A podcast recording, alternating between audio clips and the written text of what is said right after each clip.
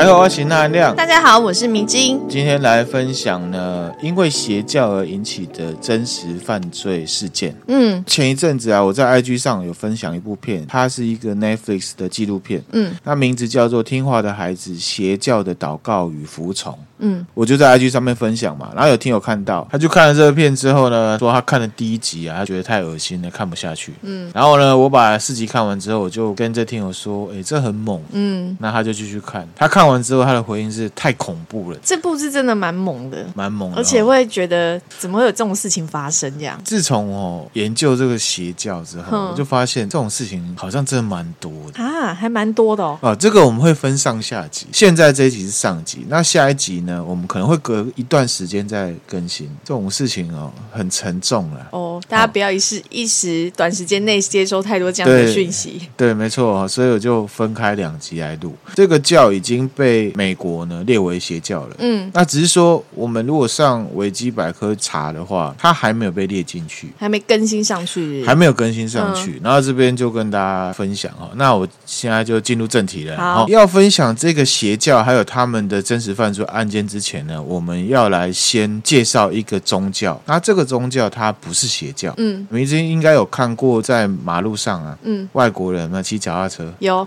有，然后呢戴安全帽，对，然后很热情嘛。如果你跟他眼神对到，他就跟你打招呼，对，就跟你聊天。如果你没兴趣的话，他还是会很热情的，一直想要跟你联络上这样子。对，对。结果大学就有遇到过一次，前一阵子在工作的时候，去便利商店买东西吃啊，跟一个人聊上，那个人就是摩门教徒。那为什么会分享这摩门教？是因为这个摩门教呢，跟等一下要介绍的邪教有关系。嗯，那这边要强调哈，我很怕这样子分享之后会让人觉得说，好像摩门教是邪教哈。摩门教他没有被判定成邪教，只是说现在这个邪教是从他这边分出来的，分出来，所以有关有关系是指这部分这样。对对对，嗯、实际上呢，我们现在泛指的摩门教呢，正式的名称呢叫做耶稣基督后期圣徒教会。好长哦，对，没错哈、哦。怎么那么长？很长，教义不一样。那教义的部分就大家自己研究了哈。节目里面等一下会讲的摩门教，指的就是耶稣基督后期圣徒教会。然后因为它很绕口，所以我们就简称它为摩门教。好，那可是其实呢，摩门教定义应该会更广。哦，好。好，我们现在讲的这个摩门教，它的总部呢是在美国犹他州的盐湖城。嗯，规模很大哦。根据教会的统计啊，他们有七万所的教堂。很多，然后教徒呢超过一千五百万人，非常非常多，等于是台湾一半的人。我们等一下要分享的这个教呢，叫做基本教义派的耶稣基督后期圣徒教会，真的很绕口哎，非常绕口。所以呢，我们这边先统一一下名词哈。节目里面呢，简称的摩门教指的是耶稣基督后期圣徒教会。我们要介绍的邪教叫做基本教义派耶稣基督后期圣徒教会，嗯，那等一下会简称为 FLDS，嗯，要介绍这 FLDS 之前呢，我们刚刚就是要讲摩门教嘛，嗯，就是因为一些关系，FLDS 呢跟摩门教分裂了，嗯，不过他们是同源的。那我们先介绍一下摩门教。这个摩门教呢，也就是耶稣基督后期圣徒教会呢，创立在西元一八三零年，嗯啊，四月六号，美国的纽约州。创教者呢叫做约瑟斯密啊，是一个美国人。刚刚有给迷之音看过，还蛮帅的这样子哈。嗯，他创教的过程呢，分享一下，就是说呢，他在十四岁，也就是一八二零年的时候呢，他家呢住在这个曼彻斯特，就纽约州。嗯嗯，那他。在树林里面呢散步就对了，嗯啊，不要看他十四岁哦，现在十四岁可能就在里面疯小孩，在那边跑，对不对？或者是抖音之类的，抖音然后在那边跳舞，对不对？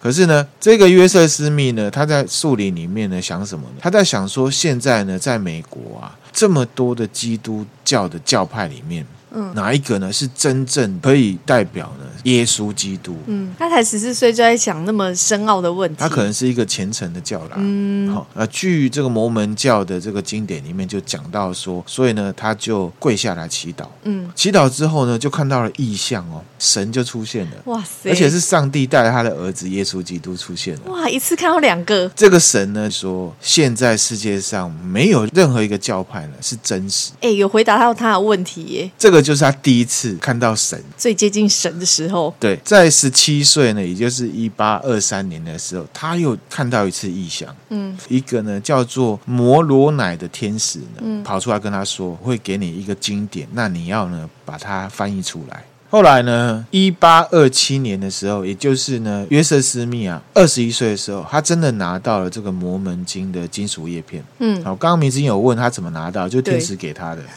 这样子哈，很酷诶，天使给他的。那事实上呢，这个《摩门经》的由来呢，是蛮有趣的啦，大家可以去研究。那跟印第安人有关，也有一些争议，就是说有一些人类学家或考古学家，他们用学术的角度是怀疑摩门金属叶片存在的事实。哦，关于。这个东西呢，《摩门经》的故事呢，Netflix 上面也有另外一部纪录片《摩门教谋杀案》，嗯，那就是讲说。发生了一件事情，这件事事情呢，几乎动摇了摩门教他们的信仰基础。那很严重哎。目前为止呢，就先请听友了，有兴趣自己去研究。好，那我们先回到正题哈。所以现在我们看到的广义的摩门教徒啊，他们不只是信奉圣经，他们也信摩门经。然后呢，还有另外两本叫做《无价的珍珠》，最后一本呢叫做《教育与圣约》，嗯，称为摩门四经。嗯，好，所以呢，可能呃，其他教派的基督徒呢是信奉。圣经，摩门教徒呢，他们就是有四本经要念。然后甚至呢，他们读的圣经也是这个创教者约瑟斯密呢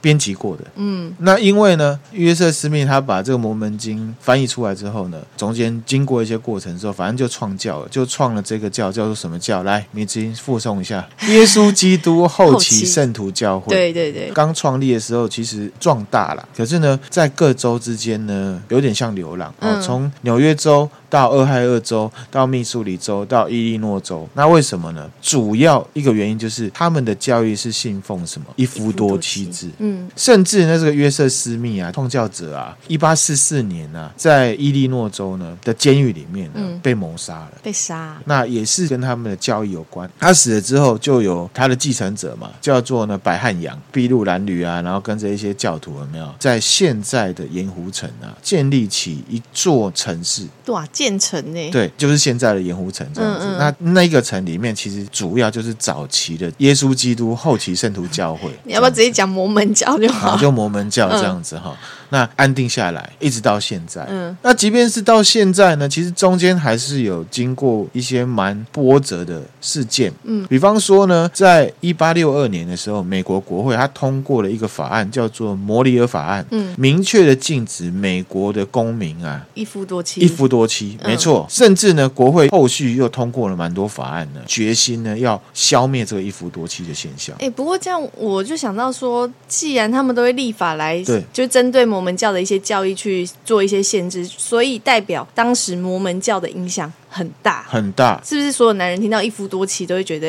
跃跃欲试？其实这个就是宗教比较，你要说让人头痛嘛，因为其实哦，可能对我们很多人来讲，一般民众来讲，基督教就基督教，可是基督教又有分很多很多教派，很多教派。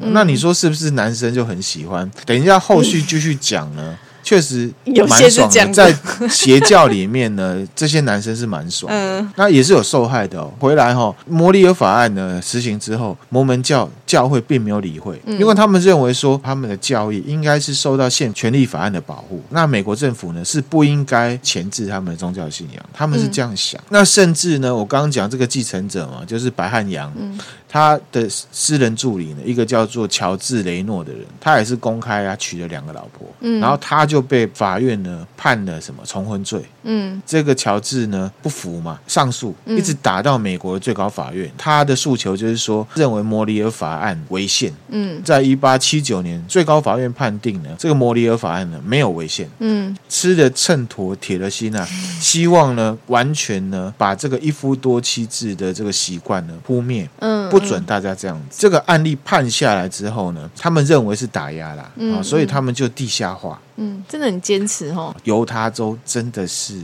摩门教的重地。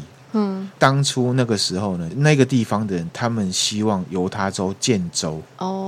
哦，不是陈建州，就是犹他这个地方 变成犹他州。嗯嗯，因为那边的教徒呢，大部分都是一夫多妻制，所以联邦政府否决了这个犹他州建州的申请。嗯嗯，一直到一八九零年啊，有一个新任的领导者叫做呢乌尔夫德啦，看到这个之后没有办法，他就呢跟广大的信徒说呢，自己接收到上天的启示，神来跟他讲，一夫多妻制呢是不可以存在的。嗯，教会就听了他们的 leader 的话，通过取消这个制度就对。对，那因为他们这样取消之后呢，联邦政府准许了犹他州建州领导者，对，蛮有先见之明，眼光放的比较远。对啊，对他为了达到一个比较重大的一个目标，现在的摩门教，也就是呢耶稣基督后期圣徒教会的成员，如果有被发现多重婚姻的话，是会开除教嗯，正题就要来了。好，我要正式介绍邪教了。基本教义派的耶稣基督后期圣徒教会，我们简称 FLDS。好，刚刚讲到摩门教放弃了他们基本教义，也就是一夫多妻制的信仰。嗯，所以呢，就有一群人不应该改这个。对嘛？果然嘛，就是有人还是喜欢这个，所以呢，他们才叫做基本教义派的基本教义派。哦，哦，是这样子。对，这一群反对、呃、取消的人，取消的人呢，嗯、他们在一九三零年呢离开了摩门教，创立了 FLDS，也是蛮会用一个冠冕堂皇的理由。那你要说是离开吗？其实也不算是，他等于是被驱逐了。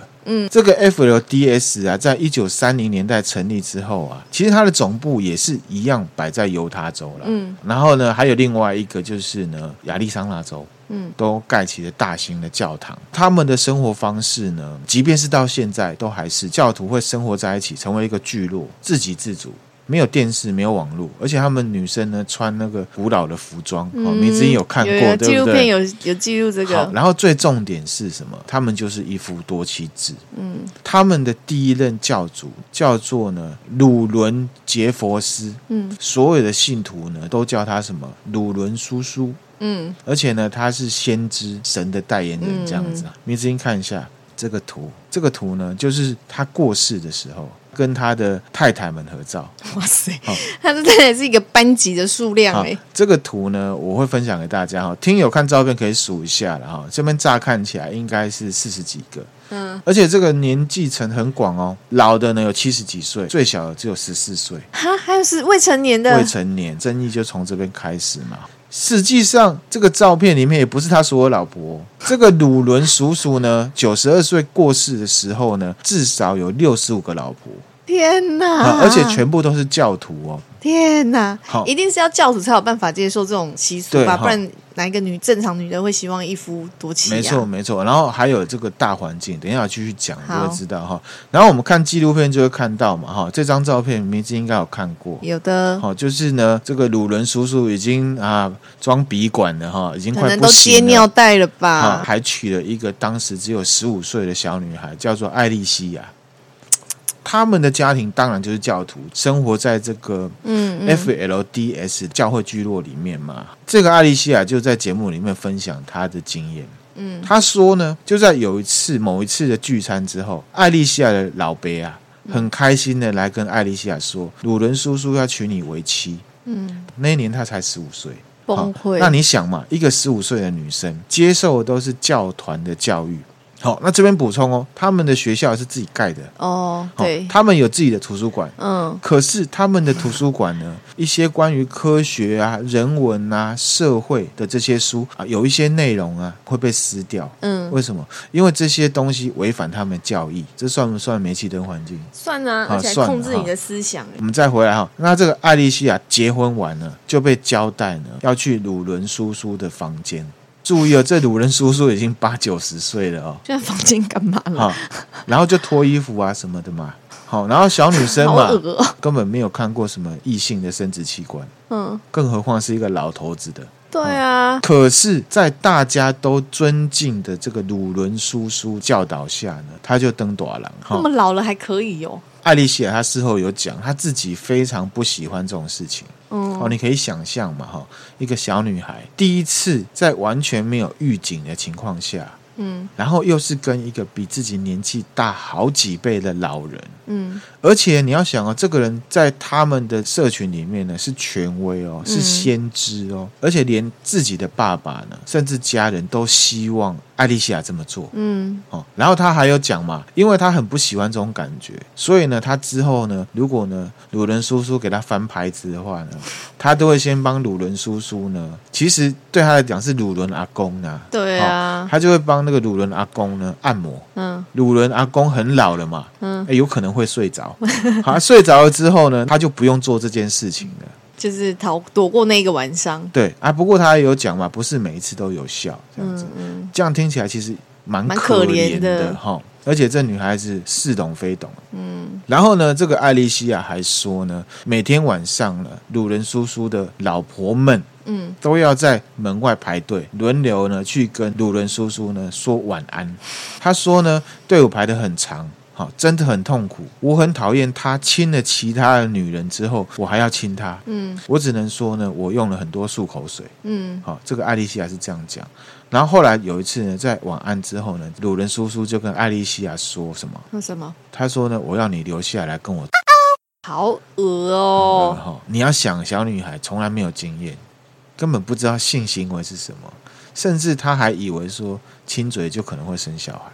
我觉得这对他往后人生一定影响很大哦。其实那部片里面有分享非常多受害女生的经验嘛。嗯嗯。另外一个受害女生叫做什么？Rebecca，她回忆起这段呢痛苦的过往呢，而且她会思考哦，她不是傻子哦。她说，在他们的教义当中啊，性行为就是被禁止，是坏事。嗯，你知道，在他们的教里面不能从事性行为哦。嗯，可是那鲁伦叔叔又跟每个人，然后他就想说，既然是禁止的，那为什么？怎么会有男人这么做？对，又更何况这个人是号称先知，嗯，这个先知却对我做这件事情，这样子，嗯、一个小女生，然后她坚信这样的信仰的情况下，然后又被这个信仰的代表这样子做，那个是有多冲击的事情，嗯，多邪恶的事情，嗯，所以这是什么？双重思想？双重思想，好，煤气灯效应的下集，嗯，好，所以是不是很可怜？我们这样子讲呢，好像会有点误会了，因为我们以往在分享邪教的时候，通常教主就会有这种特权，完全没有例外嘛，好，对不对？可是呢，以这个教 FLDS 而言呢，在这个教派里面的男生都是这样子。嗯，这边分享呢，二零一七年八月三十号，BBC 新闻啊，专访了一个脱离 FLDS 这个教团的女生，她叫做呢菲斯。菲斯说呢，他有一个爸爸，三个妈妈，二十七个兄弟姐妹。二零一七年的当时，他最大的哥哥呢，四十二岁，嗯，最小的弟在他离开的时候四岁。然后他就说呢，他的爸爸呢，在他十三岁的时候呢，被教团的人赶出去。哦，他爸也被赶出去，他被赶出去。然后呢，他还讲说，所有的成年人都是处在一夫多妻的婚姻关系里面。嗯，在他们的信仰里面，男人必须要有三个老婆才可以上天堂。嗯，可是他也说，不是每个人都可以有这么多老婆。嗯，他说呢，必须要是受到尊敬的人才可以。所以呢，这是教义。这样子，我们就可以合理推论了，是不是说，在他们的信仰当中，越受尊敬的人就可以娶越多的妻子？好，比方说那个鲁伦叔叔，六十几个，六十几个，嗯、对不对？其实我们在看这个教的时候，是不是觉得很变态？嗯，可是呢，我们想我们自己台湾社会。是不是其实有蛮多有钱人是这样的？对的啦，对了哈。你这样讲是没错。所以呢，有时候我们也不用笑别人是邪教。我们的社会有时也是默许这种男尊女卑的观念的。我举个例子，哈，梅子英，你听听看，哈。好。比较年长的长辈妈妈们，有时候都会考试说什么？嗯，考试她的老公，或是考试一些男生说：“哦，没有钱还要花心哦。”哦。其实这中间是有有一个逻辑，就是说什么？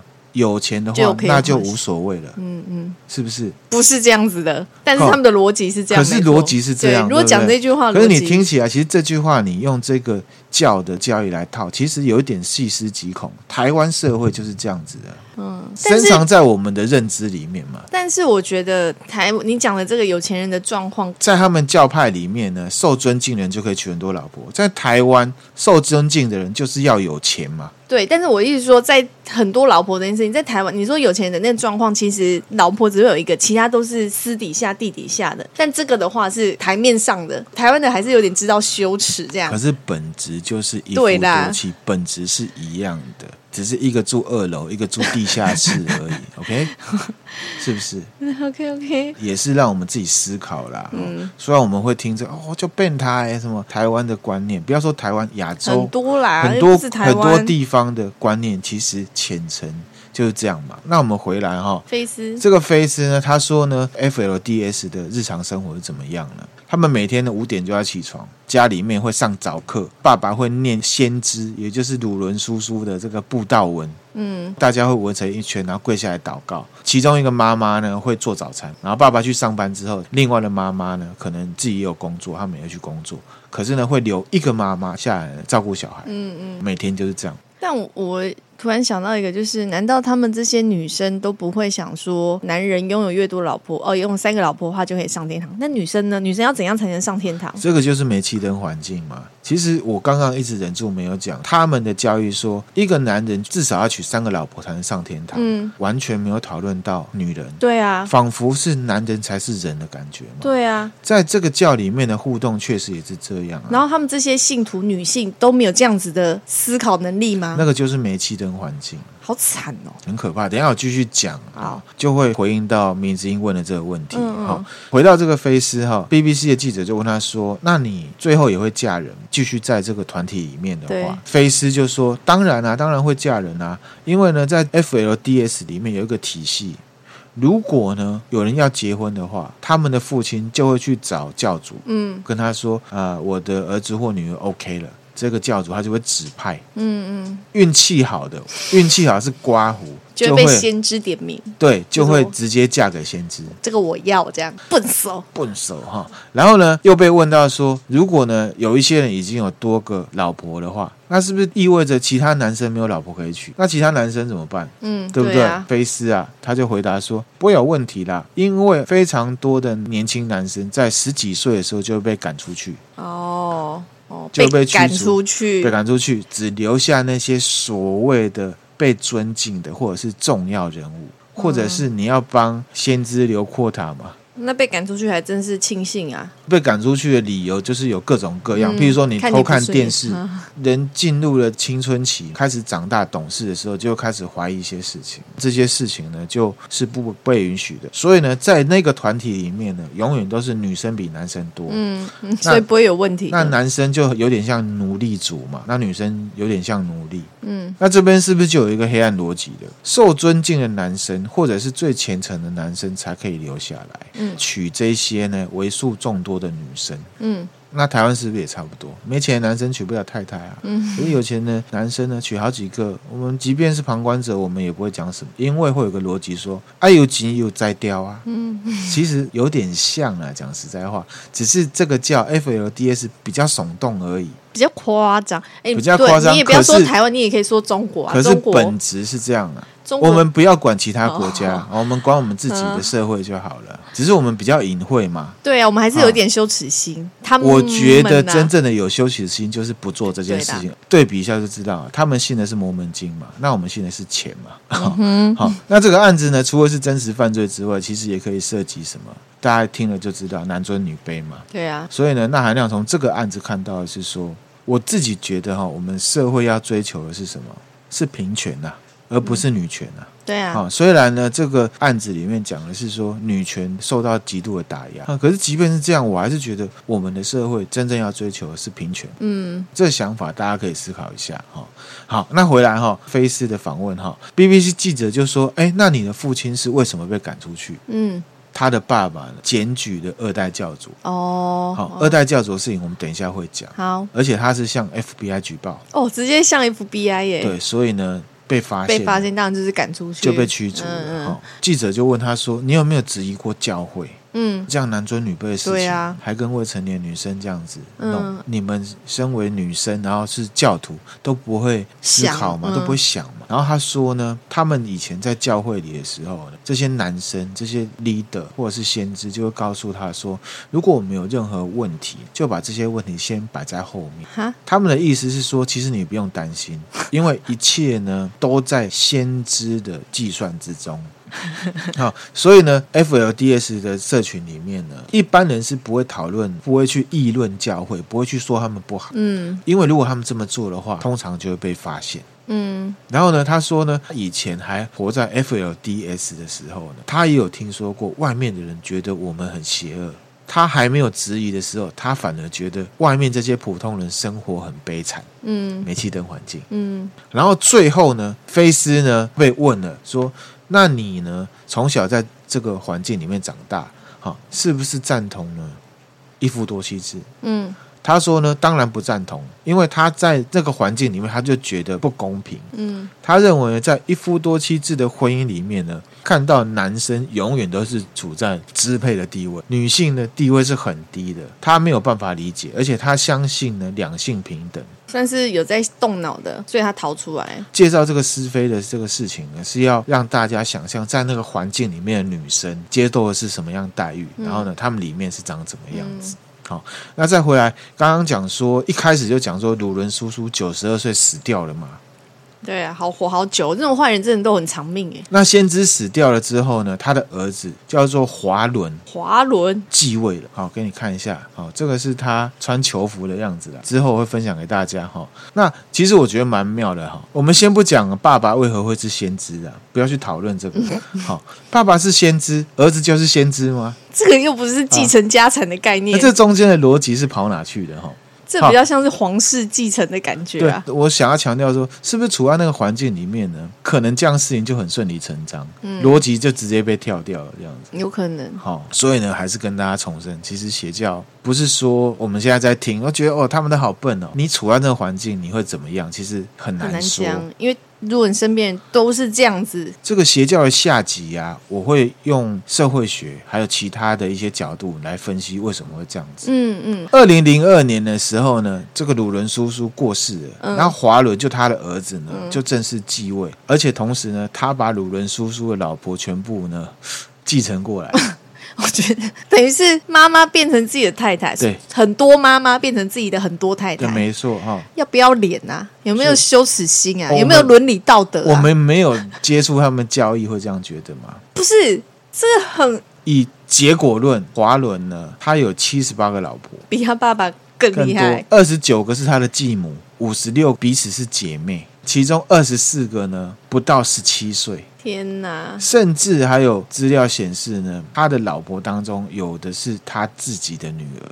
哇塞，这是很该死哎！其实他这个不只是啊什么所谓的遵从教育，他其实就是邪恶啦。对啊，这已经荒腔走板了。哦，然后他生了六十个孩子。然后呢，华伦他继任之后呢，风格比爸爸还要强硬哦。嗯，好，对这个教会里面的这个女奴隶们，好，这是我个人看法了。嗯嗯，管束呢就更严格了。嗯，FLDS 里面的一切所有事情都要受华伦的控管，还有很多规定。需要遵守新的规定，嗯、譬如说，他们就更新了他们女生的制服嘛，你记不记得？嗯、变得更保守，连脚都要包起来。嗯、为什么你知道吗？因为在教育当中，女性是不可以想那些呃喜欢别的男生啊，或者是性欲的事情。嗯嗯。好，那如果呢，有人是不服从的，就会被流放。那他一定觉得自己是神，大家也是会偶像崇拜他嘛。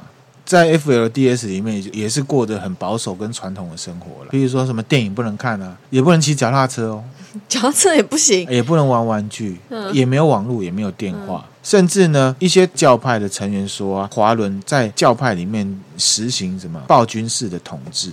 其实呢，这个真实犯罪案件呢，为什么会爆出来，你知道吗？是被检举的。嗯，被教徒检举，被教徒，而且是教派里面男生去爆料。嗯，好，那个菲斯的爸爸是其中一个。嗯嗯，那你有没有想过奇怪了？十足被迫害的其实都是女生。对，为什么不是女生去爆料？这就是女性如果没有知识，然后又觉得自己过的过往很丢脸，她可能也不好意思讲。好，这个是一个复杂的情节，没有错，这同意啦。整体来讲，我认为是。从小就活在这个煤气灯环境，对，因为呢，女生从小就被要求要乖，嗯，要和顺，最重点是什么？要符合所有男性对他们提出的要求，嗯，就是男尊女卑。其实你就是一个 machine 嘛，对啊，所以他们其实女性相对是比较没有自我意识的群众的方式被教育起来，才变成那样子。嗯，即便是在现在的环境里面，如果你没有自我意识，你还是很容易被欺压。如果你没有自我意识的话，你就是很容易被不公平的方式对待，这样对自己都是不好的。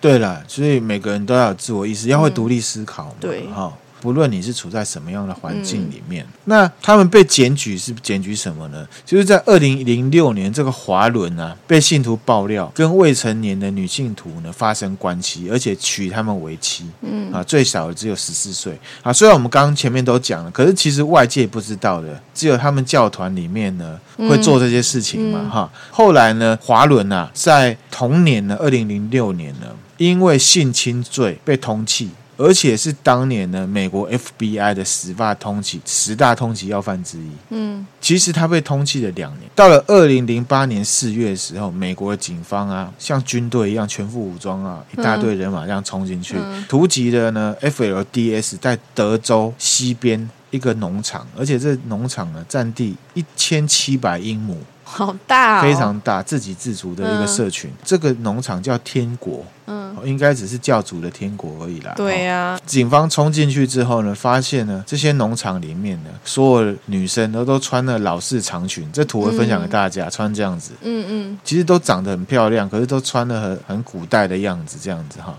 然后呢，还发现什么呢？非常多怀孕的未成年少女，因为在那个社群里面呢，这件事情是没有问题的。嗯。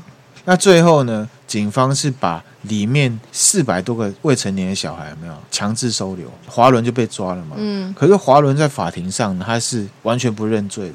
他认为呢，他只应该要接受宗教法限制，不要脸。他认为呢，这个就是他们的教义嘛。嗯。事情爆出来之后呢，就受到了美国社会广泛的关切。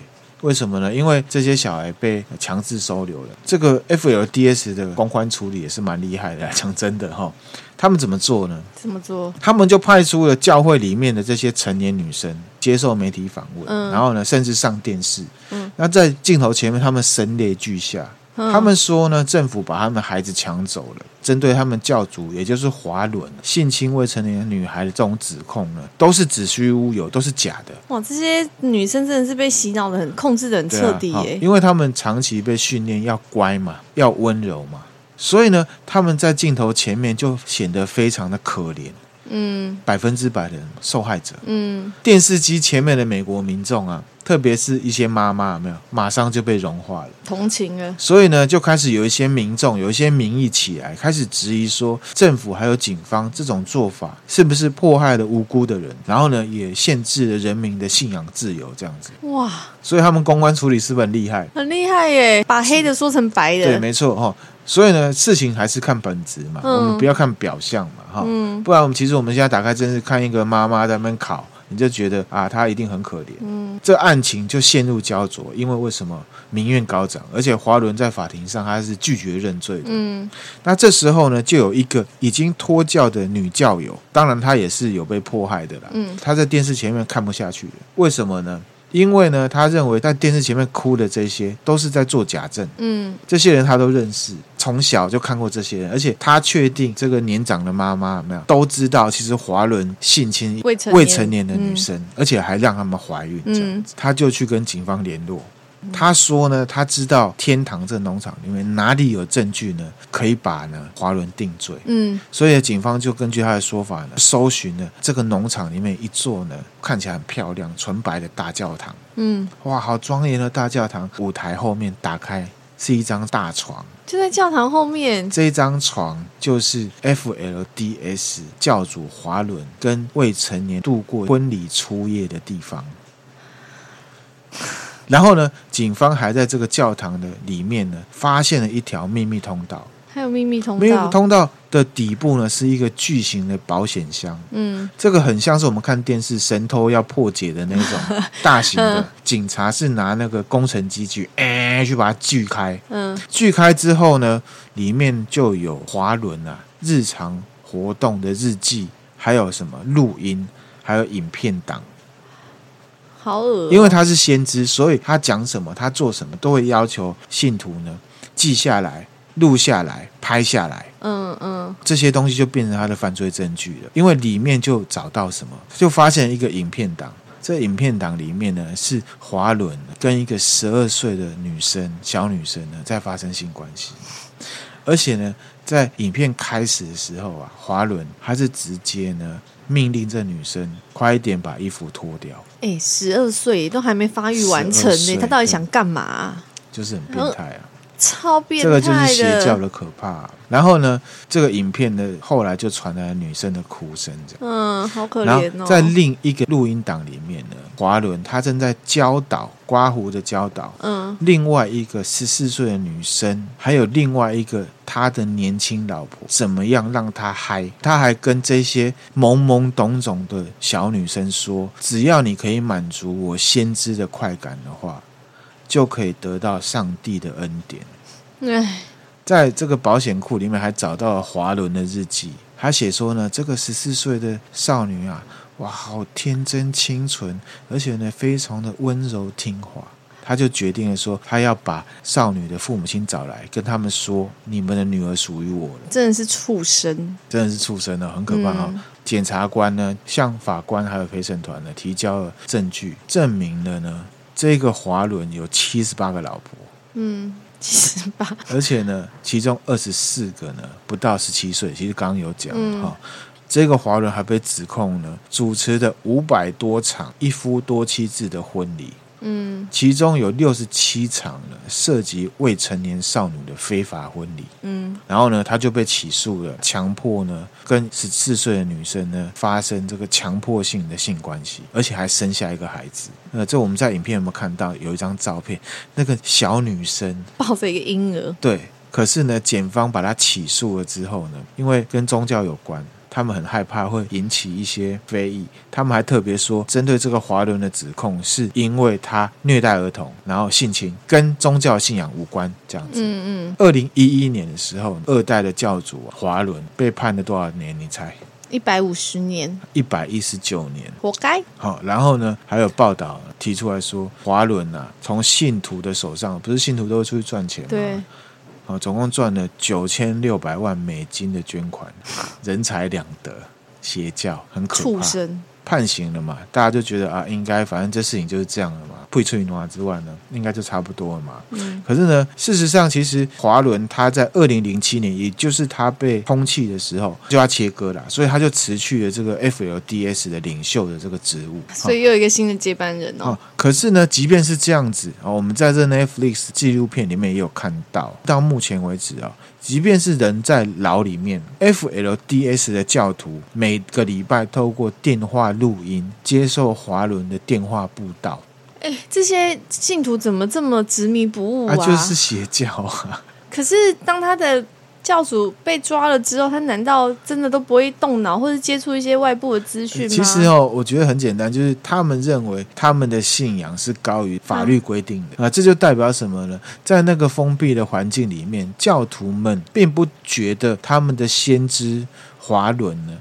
侵犯未成年少女来取乐，并不是什么错误的事情，反而那是上帝的恩典。我觉得这个才是最可怕的。好可怕！我觉得这，即便是被判刑，对啊，在那部呢纪录片里面，其实有非常多的女生都出来指控，嗯，好，非常多非常多，而且其实看了觉得。蛮不舒服的啦，嗯，真的很不舒服。哦，可是呢，还是要分享给大家，就是还是让大家呢去思考邪教这些事情。嗯，邪教真的是可怕，真的很可怕。对，邪教是怎么起来的？一样，我们也不是说，哦，我们就笑他啊，他们好笨哦，之后怎么会这样？哦，还是要换位思考。我们如果在那个环境里面的时候，会是怎样？还有邪教的架构到底是怎么样成立起？嗯，好，然后这边呢补充一些资料哦，被判刑了嘛？对，后续呢，在二零二零年五月三十一号，华伦啊的一个儿子啊叫罗伊，嗯，自杀，享年呢二十六岁。嗯，这个罗伊呢是华伦第三位太太的儿子。嗯，在他们这个 FLDS 里面是属于名门望族哦，因为他是先知的儿子，先知的儿子。嗯、可是呢，对罗伊来讲，嗯，他的爸爸华伦不是什么先知，是恶魔。他爸爸在二零一一年的时候被判刑之后的三年，二零一四年呢，这个罗伊啊就脱离了 FLDS。嗯，先知的儿子脱离啊，勇敢的站出来呢，控诉他爸爸的罪行。嗯，社会大众都还觉得他很勇敢，对，而且也认为说他走出了梦魇，接收新生活，这个就是他儿子。有点大义灭亲的感觉。哎，对对对，哈，大家就觉得说，其实你很有勇气啊，嗯、很棒啊，哈。可是呢，谁也没有想到，二零二零年他自杀。知道他自杀的原因吗？嗯、好，第一个就是说呢，他脱离教派之后，罗伊的妈妈。还有他的兄弟姐妹都跟他断联络，就是会觉得你是异端，你是叛徒。这个让罗伊心里面呢有非常大的打击。嗯，因为其实他还是爱他妈妈，也是爱他的兄弟姐妹的。他只是很好奇，为什么我都看清了这件事情了，你们却还是这样？嗯，这个才是邪教可怕的地方。然后第二个原因是什么呢？这个就很重口味了啊，很重口味哦。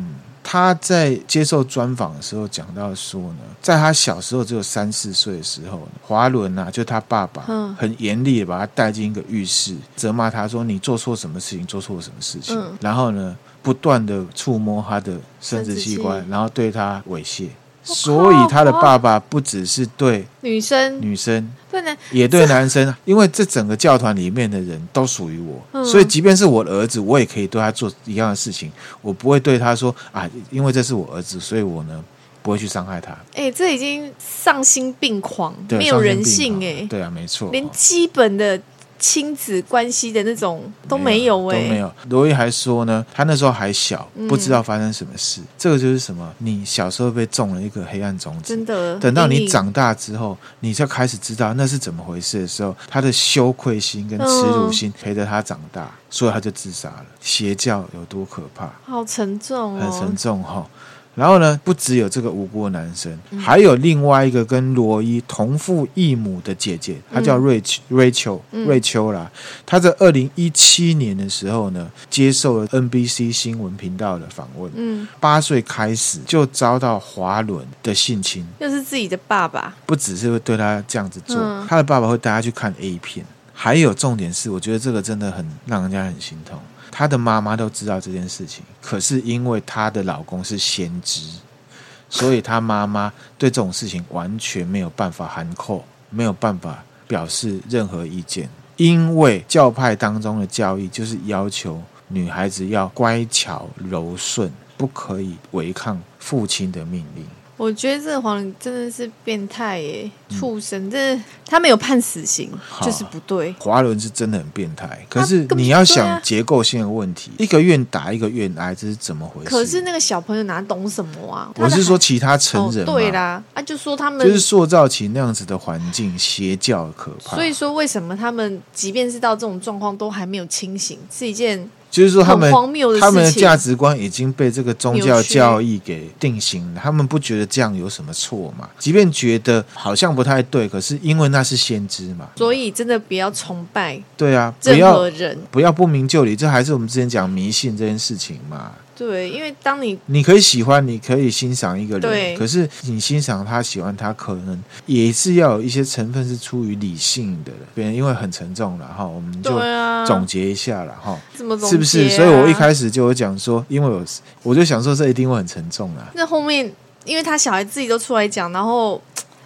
真的是还是一样，要提醒大家哈，不管是哪个宗教，嗯，宗教的外表总是很纯洁、很正当的样子，有一个漂亮的糖衣包装着，即便是它的名字听起来也都是有可能是很棒的，名字跟表象都只是表面上的样子，嗯，好，还是提醒大家，我们要看本质，嗯，我们各级都一直在强调说什么，大家听了都很烦的啦。对，还是一样，就是要提高警觉啦。因为我们知道呢，宗教往往都是诉诸于感性的。嗯嗯，还是很建议大家呢，接触还有接触的初期呢，还是先用理性的态度呢去审视。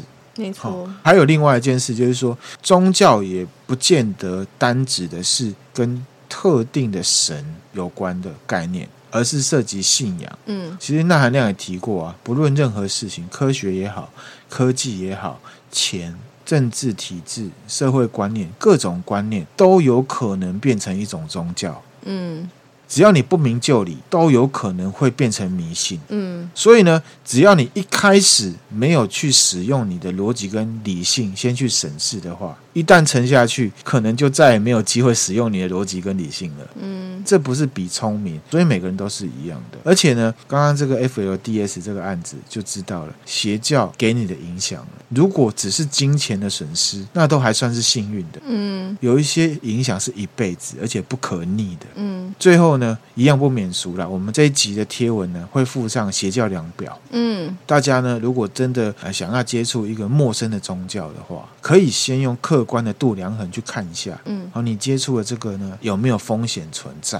好，嗯，那还是老话一句，理性逻辑，然后呢，让子弹飞一回。有一些事情呢，不见得是眼睛看得到的，对，好，嗯，是你感觉得到的。嗯，再强调一次，就是说这个案件受迫害的，就是可怜的女性嘛。可是我自己还是认为，这个世界该追求的是平权。好，迷之音有什么看法？就是身为女性，在这个案子里面，嗯、我真的觉得要多考量自己。嗯、就是假设你在的一个环境，对或是你遇到的事情，到底对你自己有什么帮助，有什么好处，嗯、坏处是什么？嗯、如果有坏处大于好处，那就是不 OK 的。对，要懂得保护自己的，要懂得保护自己啊。要多吸收一些知识资讯什么的，你才有能力去判断这个东西是好的还不好的。对，然后有时候要静下心来想，我应该是在制约那集吧。嗯，所谓的科学精神是什么？经常的去思考一些本来就是这样的事情。你去回想那些在这 FLDS 从小长大的那些女生，哦，对，她就是从她面对的这些东西都是本来就是这样的事情。她从来没有质疑过，怀疑，从来没有质疑过。她要是有一点点质疑，她就会去想了。对不对？对，没错。所以对任何事情要保持质疑一下，说现在发生的事情，对，就是要有质疑的精神啊，嗯、去思考本来就是这样的事情，到底是不是本来就是这样？嗯，那就分享给大家。嗯，那最后呢，我这边呢，用另外一位听友看完这部片子的感想感想呢来做结哈。嗯、他说呢，这个世界上多的是披着上帝外皮的恶魔。感谢那些持续揭发真相、不畏强权的记者，还有那些愿意站出来作证受害少女。他说呢，人如果没有独立思考能力，就无法分辨对错。要脱离不平等的关系，就会变得更艰难。那、啊、我自己是觉得非常有道理啊，嗯、分享给大家这样。嗯、那我们今天分享的内容就到这边啦。那如果觉得我们内容还不错的话，欢迎追踪我们的 FB、IG 还有 YouTube 频道，也可以赞助我们，给我们鼓励哦。谢谢大家，谢谢大家拜拜。拜拜。